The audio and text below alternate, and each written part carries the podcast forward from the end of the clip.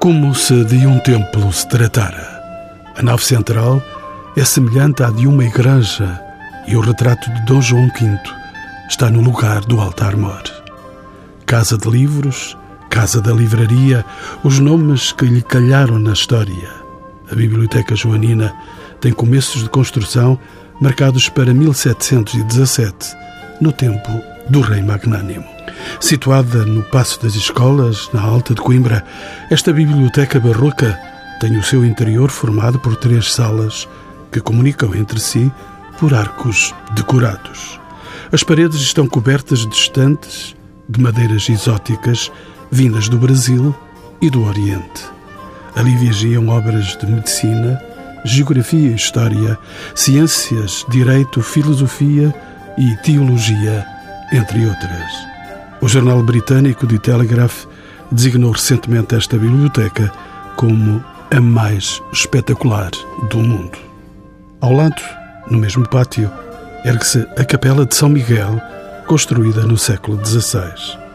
De estrutura arquitetónica manuelina, foi enriquecida com um importante órgão barroco, executado no século XVIII.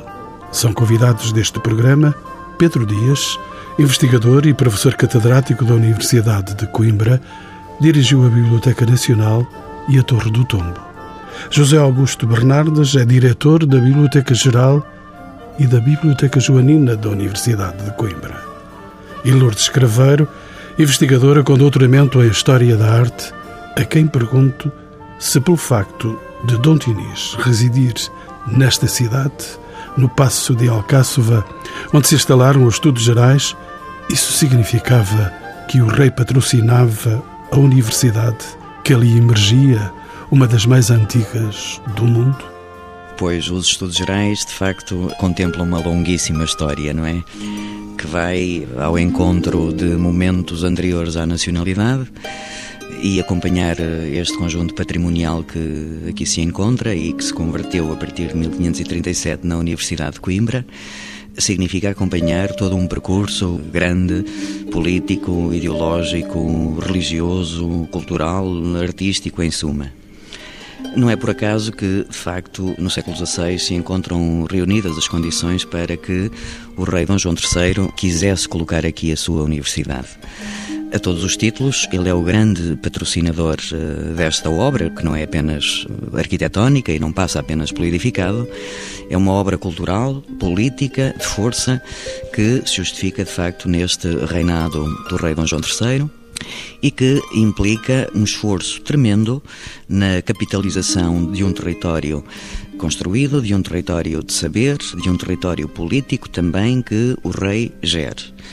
De facto, neste desenvolvimento de um Estado moderno, compreende-se que o rei João III queira o controle, exercendo uma vigilância cerrada sobre esta estrutura, esta instituição que é a universidade, que não nasce obviamente no século XVI, mas que o rei transporta para Coimbra encontrando todas as eh, potencialidades, todas as condições adequadas à sua instalação. Posso, entretanto, avançar com uma nova questão que dirijo ao professor José Bernardes, ele é o diretor da Biblioteca Joanina. Sr. professor, existia uma relação equilibrada entre o poder político e o mundo do conhecimento? Sabemos que os dois mundos nem sempre são compatíveis. Bom, essa relação de compatibilidade parece-me que aqui na Universidade de Coimbra existiu sempre, pelo menos na aparência. Esta biblioteca, não a Biblioteca Joanina, mas a Biblioteca Geral, que integra dois edifícios, a Biblioteca Joanina, que é do inícios do século XVIII, e a Biblioteca Geral, com o seu edifício novo que entrou em funcionamento em 1962, representou sempre um acervo apreciável em termos de livros. O primeiro documento que temos é de 1513 e nesse documento refere-se já a existência de 147 volumes Pode-se pensar que 147 volumes em 1513 era pouco, para os nossos dias era, seguramente, mas comparando com o número de livros que existia em outras universidades europeias, não temos que sentir muita vergonha. Mais ou menos por essa altura, existe um elenco dos livros da Biblioteca da Universidade de Salamanca que aponta para 260. A Universidade de Salamanca tinha um prestígio muito superior ao da Universidade de Coimbra e em 1513 a Universidade de Coimbra dispunha já de 147 livros. No final do século já tínhamos cerca de 3 mil e hoje temos cerca de 2 milhões de livros. Respondendo mais diretamente à sua questão, o que me parece que estes números provam é que o poder político nunca interferiu de forma eh, sensória eh, no progresso do conhecimento em Coimbra. Professor Pedro Dias, bem-vindo também e de novo aos encontros com o património. Existe uma alternância de três séculos entre Lisboa e Coimbra, que recebem os chamados estudos universitários. Esta alternância reflete-se nos vários edifícios que foram dando forma à Universidade de Coimbra. Podemos dizer isso, professor Pedro Dias? Nós não temos hoje no nosso conjunto universitário nenhum edifício que seja anterior à última transferência da Universidade Portuguesa para Coimbra. Portanto, há de facto essa vai e vem, essa primeira criação na, aqui no Morro da, do Castelo, em Lisboa, portanto, pouco depois, 12 anos ou 13 anos depois, ou 9, nunca, nunca sabemos muito bem, vem para Coimbra, enfim, mas estamos a falar de facto de instituições muito pequenas, primeira ideia mais razoável que temos do que eram os estudos gerais são do tempo do infante Henrique, mas quando estava em Lisboa, temos de facto muito pouco conhecimento do que se passava em Coimbra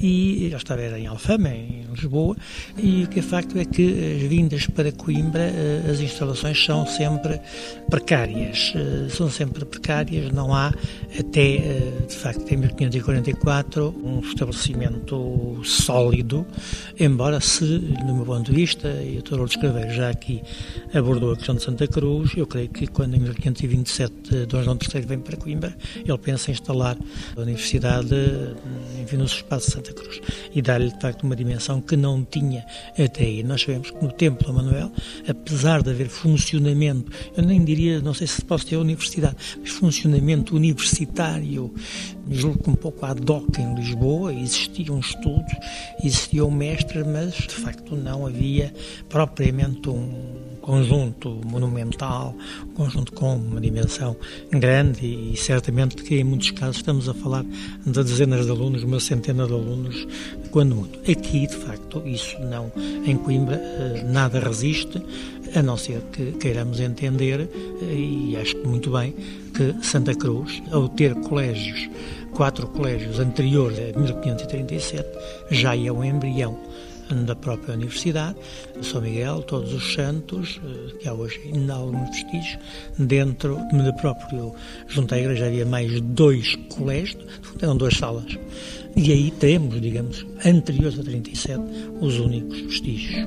Professor José Bernardas, durante esses três primeiros séculos de que falamos, de alternância entre Lisboa e Coimbra, o que acontecia aos livros? Também transitavam entre Lisboa e Coimbra e tanto quanto sei, nem eh, as rotativas de Gutenberg funcionavam e também a CP estava muito longe de transitar entre Coimbra e Lisboa.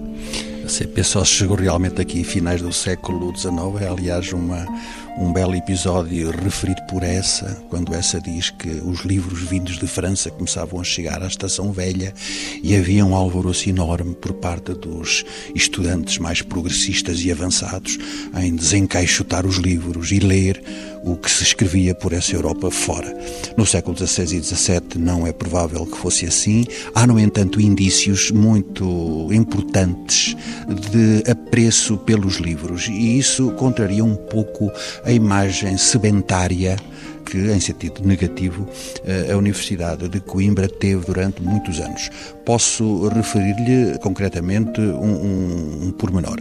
Os estatutos filipinos prescrevem, por exemplo, que o senhor reitor compre por ano para a universidade 100 mil reais de livros. E se o não fizer, deve pagar de sua fazenda 50 mil reais. Portanto, isto era uma obrigação a que o reitor estava eh, sujeito e que evidencia a preocupação em prover a universidade de livros novos. E estes livros deveriam ser adquiridos não nas rotativas de Coimbra, mas nas rotativas europeias. E por isso o nosso acervo contempla hoje livros de todas as matérias provenientes de quase todas as casas editoras da Europa a partir do século XVI. Portanto, esta ideia de que a Universidade de Coimbra tinha poucos livros, tinha um livro para cada matéria, para impedir a pluralidade de opiniões, necessita de ser matizada. Só mais um, um pequeno matiz. Há também um lugar comum que circula com trânsito fácil, o de que os livros estavam fechados. E realmente nós temos ainda hoje ilustrações e fotografias de livros com cadeado. Isso impedia realmente os livros de saírem e de não voltarem que é uma coisa que acontece ainda hoje em todas as bibliotecas do mundo. Há alguns livros, não muitos, mas que saem e não voltam. Naquela altura não podiam sair porque tinham o cadeado a impedir que isso acontecesse, mas o cadeado tinha na altura uma função para a qual é necessário chamar a atenção e uma função preciosa em qualquer biblioteca. Impediam que o livro fosse deslocado para um sítio que não era o seu. E um livro deslocado em qualquer biblioteca é um livro perdido. Professora Pedro Dias, não vamos abandonar os livros, não os vamos deixar aqui sozinhos, não vai alguém também fazer algum desvio de livros. Retiramos sim aqui um pouco para o lado para a Capela de São Miguel, a Capela Real do Passo, na Alta de Coimbra, construída a partir de 1510, insere-se na mesma campanha de obras que decorriam ao mesmo tempo por ordem do rei Dom Manuel no mosteiro de Santa Cruz, na zona baixa da cidade. Era isso que acontecia? Era, mas não só. De facto, a capela não é a primeira capela. Eu estou aqui a, a lavrar em Seara Alheia os grandes estudos recentes sobre o passo das escolas e também a, a identificação do espaço do oratório do tempo de Dom Afonso Henriques e até que depois continuou, que está na zona onde hoje se entra, mais ou menos para o auditório da Faculdade de Direito, feita pelo professor Fernando Távora, foi o professor António Filipe Mentel, de facto, é que trata magistralmente todo esse trabalho. Eh, a primeira capela, o primeiro oratório de São Miguel, eh, no tempo de, no tempo de Afonso Henriques, era qualquer coisa muito parecida com um dos oratórios da Catedral de eh, Santiago Compostela, portanto, e que ele conseguiu identificar, localizar, desenhar, enfim, reconstituir conjeturalmente algo muito pequeno, enfim, numa área cinco vezes, seis vezes menor do que a atual capela. É muito provável que no tempo do Dom Pedro Filho de das sete partidas, filho de Dom João I, que eh, teve o senhorio de Coimbra, que essa capela tivesse sido aumentada, mas efetivamente só na grande reforma dos passos que Dom Manuel faz é que esta capela vai ganhar a área praticamente que tem hoje, não é exatamente a mesma, pois na época pombalina, na época há algumas alterações, mas não nos esqueçamos que Dom Manuel renova quando chega ao trono, começa por renovar o passo de Alcácer de Lisboa, no Passo de Sintra, depois o Passo da Ribeira, o Passo de Navente, o Passo de Mujo, o Passo da Serra del Rei, o Passo de Évora e também o Passo eh, de Coimbra, dentro de uma campanha de obras que tem muito pouco a ver com as suas necessidades de mobilidade, mas tem a ver com a imposição de Dom Manuel no panorama europeu e na política europeia como um grande senhor, como um grande monarca e dar uh, uma imagem na Europa daquilo que era o poder de Dom Manuel fora. O começo das obras aqui no Passo e na generalidade dos outros passos, as grandes obras, têm a ver com algo que se passa muito longe, que é a Batalha de Dio de 1509 em que as tropas de armada uh, de Dom Francisco de Almeida destrói completamente a armada turca e a armada mamluca, a armada egípcia, que nessa altura atacavam completamente a Europa e punham Roma em perigo, e essa vitória faz com que durante 50 anos as tropas turcas e egípcias, aliás, Egito perdeu a própria independência, não tornassem a inquietar a cristandade. E Dom Manuel vai aproveitar esse facto para dizer aos seus colegas europeus que não é o rei merceeiro, como lhe chama, L'Épicier, como lhe chama o Francisco I, e que tem toda a razão, eh, ou melhor, Francisco I não tem razão quando diz onde é que está escrito no Testamento de Adão que os meus primos de Portugal e de Castela tenham dividido o mundo ao meio. A própria oferta do Papa Leão X, nomeadamente as grandes esculturas das oficinas de Andréa e de Gerolamo della Robbia, que estão nos Jerónimos do Museu da Arte Antigo, ou o grande fogão que estava no Passo do Navento, que estava no Passo de Cinto, a Rosa de Ouro, o chapéu cardinalício, tudo isso isso tem a ver com o reconhecimento de Dom Manuel pela vitória de 1509 em Dio. E o passo aqui e os outros passos a sua renovação não tem a ver com outra coisa senão com essa mesma vitória e com a imposição de Dom Manuel no panorama europeu como o primeiro dos reis, como o, o defensor da questão. Não são pacíficas estas histórias da história. Permanecemos ainda na capela de São Miguel, reaberta ao culto por estes dias. Professora Lourdes Craveiro, a capela de São Miguel é o local preferencial de oração no recinto universitário, permanecendo aberta ao culto. Ela desempenha hoje outras funções nos hábitos académicos, porventura casamentos? De facto, a capela hoje tem uma abrangência que extravasa o intuito inicial é propriedade da Universidade e, como tal, a Universidade utiliza também a capela, desde logo num circuito turístico, não é? Eh, nesse contexto eh, visitável que se mantém eh, ativo, pese embora haja momentos em que ela se encerre por motivos esporádicos de remodelações, obras e ao mesmo tempo é também serve também para eh, enfim celebrações a vários níveis desde logo eh, com a complementaridade do órgão que tem do século XVIII e que funciona está verdadeiramente ativo. Portanto a, comunidade académica e não só é por vezes eh, brindada com espetáculos sonoros e de enfim que oferecem a teatralidade que o espaço sagrado também tem Complementarmente, registam-se, como, como disse, registam-se outras eh, atividades, para além das celebrações litúrgicas, eh, que naturalmente pertencem às suas funções, outras eh, iniciativas, como casamentos, ocorrem esporadicamente, sim. Pedro Dias, se há a dizer? Há uma, há uma coisa que acontece com, com frequência que a vida dita é que os professores universitários têm direito a ter, eh, estar em câmara ardente na capela de São Miguel.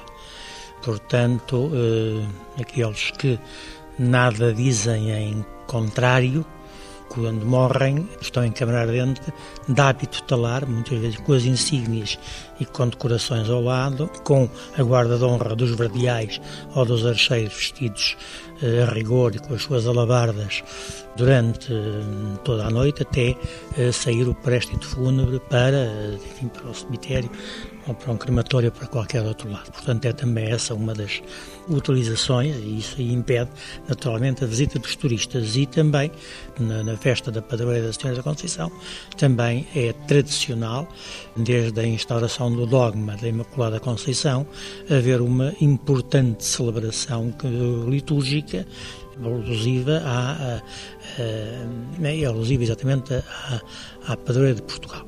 É evidente que havia uma, uma havia também uma confraria, não é? uma irmandade dos estudantes, Nossa Senhora da Luz, penso também uma de Santa Catarina, se não estou a errar, que durante os séculos anteriores teve um impacto muito grande. E a comunidade uh, universitária, quando eu aqui entrei em 69, uh, muitos professores vinham à missa ao domingo. Uh, aqui há, nós temos um capelão, todos os dias há celebração.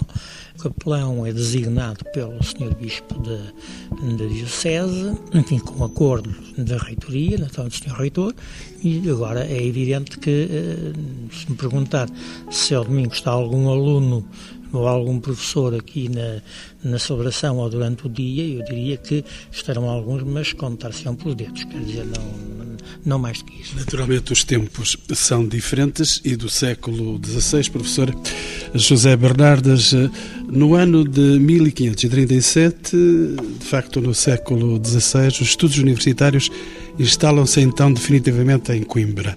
Existe alguma referência documental da relação total de códices e de livros impressos nesta data, professor? Como lhe disse há pouco, o primeiro rol que temos é de 1513 e ronda os 150 livros, eh, imaginamos que na sua maioria manuscritos, e no final do século XVI temos já cerca de 3 eh, mil, o que dá realmente uma ideia de uma quase explosão. E esses livros, esses 3 mil livros, já seriam na sua maioria impressos. Agora, eh, se a sua pergunta pressupõe a destruição de um mito, eh, eu adiro a esse pressuposto, a ideia de que a Universidade de Coimbra tinha menos livros do que outras eh, universidades todas as comparações que é possível fazer, designadamente com as grandes universidades europeias, nos colocam no mesmo plano. Quer dizer, se aceder no final do século XVI a um rol dos livros que existiam em qualquer outra universidade ibérica, não encontra mais do que isso. Entretanto, existia, professor, existia algum espaço específico para a guarda e a leitura destes livros? Sobre isso existe alguma polémica, mas é opinião maioritária que existiram vários espaços onde se guardaram os livros. Os espaços não tinham é a dignidade que depois veio a ter a Biblioteca Joanina. Mas, tanto quanto pude ler, e estão aqui especialistas que podem infirmar ou confirmar o, o que vou dizer, antes da Biblioteca Joanina existiam outros espaços dispersos, o maior deles deles talvez junto à, à Via Latina, onde se guardavam os livros, não em boas condições. Há documentos que dizem que os livros eh, estavam a ser afetados por eh, umidade. Os livros dessa altura e também os de hoje não gostam nada de água. E foi por isso também que foi eh, necessário fazer uma biblioteca nova. Quer dizer, esta biblioteca onde estamos agora destina-se a remediar o descaso em que estavam os muitos livros que a universidade tinha deveriam ser multiplicados estes lugares para remediarem tantas coisas neste país, a beleza e o encanto deste lugar chamado Biblioteca Joanina. Posso só dizer uma coisa, eu já agora gostava de ouvir a opinião dos meus colegas historiadores sobre isso, mas uh, o Dr. António Filipe Pimentel o Dr. Pedro Dias acaba de dizer, uma autoridade no, no estudo de todo. Eu fiz a tese de doutoramento sobre isto. Espaço, e o, Dr. Pedro Dias sabe todos os palácios que o Dom Manuel mandou reparar e acho que sabe inclusivamente a ordem porque os mandou uh, reparar, porque reproduziu aqui de uma forma impressionante. O, o Dr. António Filipe Pimentel penso que é capaz de fazer uma visita a este espaço todo com os olhos vendados e não se engana e não tropeça em nenhum degrau. O que eu ia dizer é que li alguns no, nos seus trabalhos que inclusivamente esteve prevista a construção de uma outra biblioteca homóloga, portanto uma biblioteca que seria construída no espaço da atual capela, o que é uma coisa fantástica, quer dizer, destruir-se um espaço sagrado para se construir um espaço profano, que seria a Biblioteca Josefina, em honra de Dom José I, porque já nessa altura se considerava que esta biblioteca era escassa para uh, aquilo que uh, se pretendia que fosse uma biblioteca digna de uma das grandes universidades europeias. Eu não sei se isto é realmente assim ou não. Professora Lourdes Craveiro, no reinado de Dom João V, na primeira metade do século XVIII, a Universidade de Coimbra foi alvo de amplas reformas, não apenas de ensino, mas também nos seus edifícios. Quais foram os novos espaços ganhos então pela Universidade de Coimbra? O reinado de João V é, de facto, eh, fundamental também, como outros, eh, aqui na, na imposição de um discurso que passa pela reformulação do, do espaço.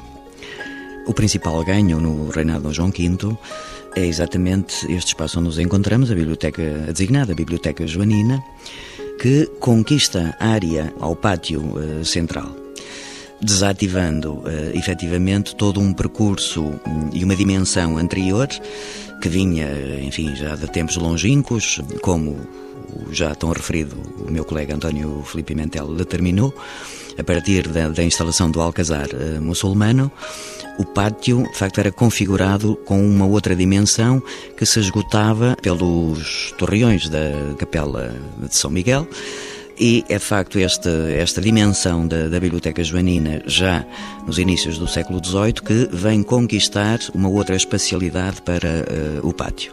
E, portanto, esta é de facto a maior obra uh, do reinado, aqui na, há outras, mas esta é a mais uh, grandiosa aqui na Universidade, que vem, aliás, também no rasto de uma construção mais vasta e que implica um triângulo muito importante, cujos ângulos se podem ver, por um lado, na capital, na Patriarcal, com extensão à Capela de São João Batista, na Igreja de São Roque, por outro lado, em Mafra e aqui no, no Palácio Convento de Mafra e aqui na nova biblioteca da Universidade, que vem, de facto, por um lado, resolver questões práticas, como o Dr. José Bernardes acabou de referir, questões práticas, eh, questões funcionais e uma questão ligada à necessidade de uma nova estrutura que contém também um aparato simbólico que é necessário eh, salvaguardar esta componente do saber que está aqui instalada adquire uma outra dimensão de sacralidade a partir da estratégia definida neste mesmo espaço, que é percorrida através de uma entrada axial que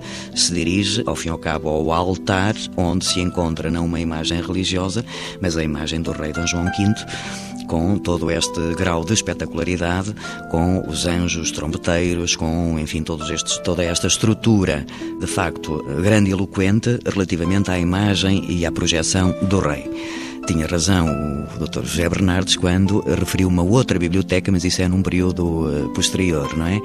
Situa-se em plena reforma pombalina da Universidade, onde, mais uma vez, o programa a ser seguido, o programa pensado pelo Gabinete das Obras, fiado pelo arquiteto Guilherme Elsden, contempla uma outra vertente simbólica não menos digna de ser eh, assinalada. A partir de então, a igreja, a nova igreja, portanto destruída a capela de São Miguel, a nova igreja seria acolitada por duas bibliotecas lateralmente, portanto esta e uma outra a construir do outro lado, ou seja, a religião e a igreja vive na dependência e na articulação com os saberes. Esta questão do, dos livros e do saber é aqui muito interessante. Eu há pouco, quando o Dr. José Bernardo estava a falar, lembrei-me de uma referência muito interessante que decorre da Universidade de Louvaina, que é exatamente uma universidade de referência para nós e ao longo de todo este período é verdadeiramente uma universidade de referência. E há de facto uma indicação que no século XVIII, portanto no mesmo século em que se constrói aqui a Biblioteca Joanina, na Universidade de Louvaina, os professores queixam-se e lastimam-se de que na realidade não há uma biblioteca ativa, eh, portanto que possa oferecer a consulta eh, aos alunos. As verdadeiras bibliotecas da Universidade de Louvaina no século XVIII são eles próprios professores que são bibliotecas ambulantes. Portanto isto dá-nos eh, de alguma forma a dimensão da distância ciência e da natureza vanguardista que realmente esta biblioteca tem eh, ao seu tempo. Professor José Bernardes, vamos continuar a falar deste tesouro e deste património da Universidade de Coimbra, que é a Biblioteca Joanina. Sabemos que guarda peças raras, quer no tempo, quer no conteúdo. Que obras destacaria o professor José Bernardes? Com a benção dos morcegos. Os morcegos são realmente um ponto de atração inevitável. Ainda agora aqui estava um grupo de turistas brasileiros a perguntar por eles, em vez de perguntarem, por exemplo, pelo primeiro livro impresso no Brasil, que devia ser o objetivo central da sua visita, vinham perguntar se era realmente verdade que existiam aqui morcegos ou não. É ou não verdade que existem morcegos? É verdade que eu já os vi e sabemos desde há pouco e tempo que existem coisas importantes neste sítio. Parece que sim. Uh, existem duas colónias de um morcegos e não apenas uma. Soubemos disso há relativamente. Uma delas veio do Brasil, não? Pouco tempo, que se saiba, não. Mas temos um, um documento muitíssimo interessante que atesta a existência deles aqui em 1750. Imagine, portanto, os que estão cá hoje são bisnetos ou, ou tetranetos dos outros. Tesouros aqui, pois são incontáveis. Na Biblioteca Joanina propriamente dita, não tenho que lhe dizer isso, porque a Biblioteca Joanina tem cerca de 55 mil livros, há alguns guias turísticos que apontam para números da ordem dos milhões, há aqui 3 milhões de livros dentro ou mais, há aqui apenas... Ainda não? Ainda não, não pode haver, não há espaço para tantos, e todos publicados em data anterior ao ano de 1800. E os grandes tesouros que a Biblioteca Geral da Universidade de Coimbra tem estão compreensivelmente resguardados numa Casa Forte, portanto, no edifício eh, principal. Temos a primeira edição de Os Lusíadas, mas também temos uma Bíblia hebraica dos primeiros anos do século XVI, uma das poucas que escapou à perseguição inquisitorial.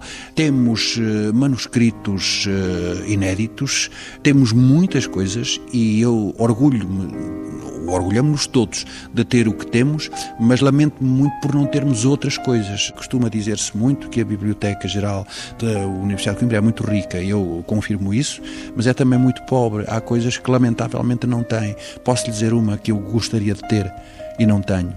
Olha, nós temos a maior parte do espólio de Almeida Garrett por oferta de um benemérito, uma pessoa que tinha por Garrett um afinco muito grande, e neste momento existem à venda, à venda, cerca de 450 inéditos de Almeida Garrett relacionados com a sua pesquisa eh, sobre o romanceiro. Esse espólio está à venda por 30 mil euros. Eu ainda não consegui 30 mil euros para trazer para Coimbra o que falta do espólio de Garrett. Portanto, Pode ser que a partir deste programa encontremos alguém que possa fazer eh, essa aquisição.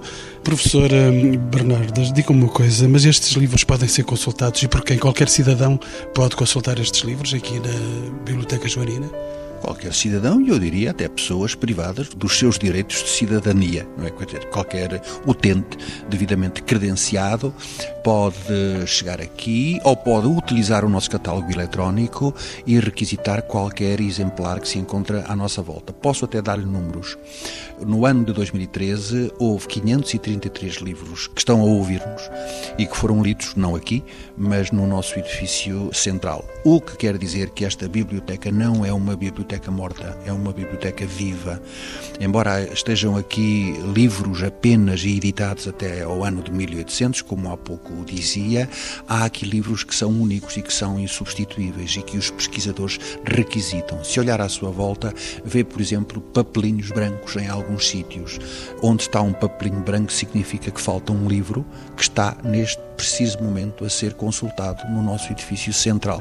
Pensei que fosse algum ex-voto que tivesse ficado de alguém que se tivesse devotado a alguma obra que não encontrou. São papelinhos muito pequenos, os ex-votos são normalmente quadros maiores, mas uh, eu queria insistir muito nisto. Isto hoje é, é um, um, lugar de visita, não sei se tem ideia disso, mas há 300 mil pessoas que vêm aqui por ano.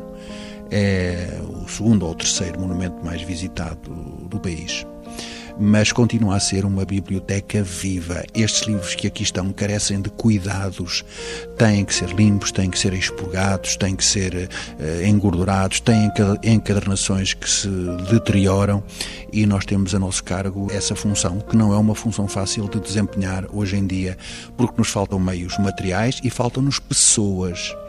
Uma pessoa, para tratar de um livro antigo, necessita ter qualificações técnicas e necessita ter um, quase um devotamento emocional. Uma paixão. Uma paixão, que é muito raro, que é muito raro encontrar.